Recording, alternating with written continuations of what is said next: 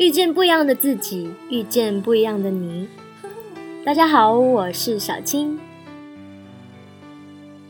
今天我们来聊聊陌生人。每一天，我们都和很多的陌生人擦肩而过，路上、地铁上、饭店里、商场里，甚至是电梯里，都装着满满的陌生人。你记住了多少呢？我记住的不多，但是还是有些挺有趣的经历，至今都印象深刻。回忆起来觉得美美的，暖暖的。可能我们并没有任何的交集，不过有些时候会莫名其妙的觉得有些脸长得有点熟悉，说不定是在无意识的情况下默默的刷了 N 次脸，只是还没有正式的相互认识。其中说不定也有一些缘分的存在哦，也说不定曾经在梦里出现过很多次。Your destiny. Anyway，陌生人其实是个非常有意思的话题，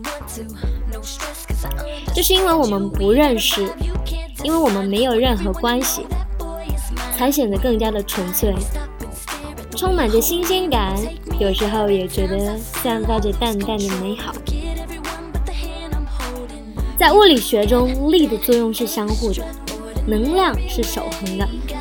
我觉得人也是一样的，你对陌生人好，也总会有个陌生人对你好。虽然不能强求所有的陌生人都是这样的，难免有些时候三不五时的遇到些奇奇怪怪、莫名其妙的人。有时候走在路上，被莫名其妙的拉住，被错认为他们的同学。哎，都怪背影太年轻，说的说的自己好像多老似的，说不定人家就是想搭讪，对吧？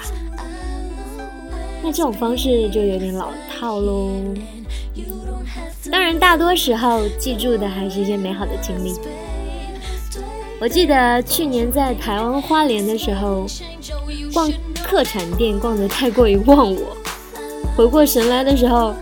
就开始疯狂的拎着大包小包的奔向台铁站。当时我一路狂奔狂奔狂奔，隐隐约约的听到后面有人在喊叫，回头一看，一个陌生的大叔很生气的在对我喊：“后面有车！”哎呦，真的是小心点呐！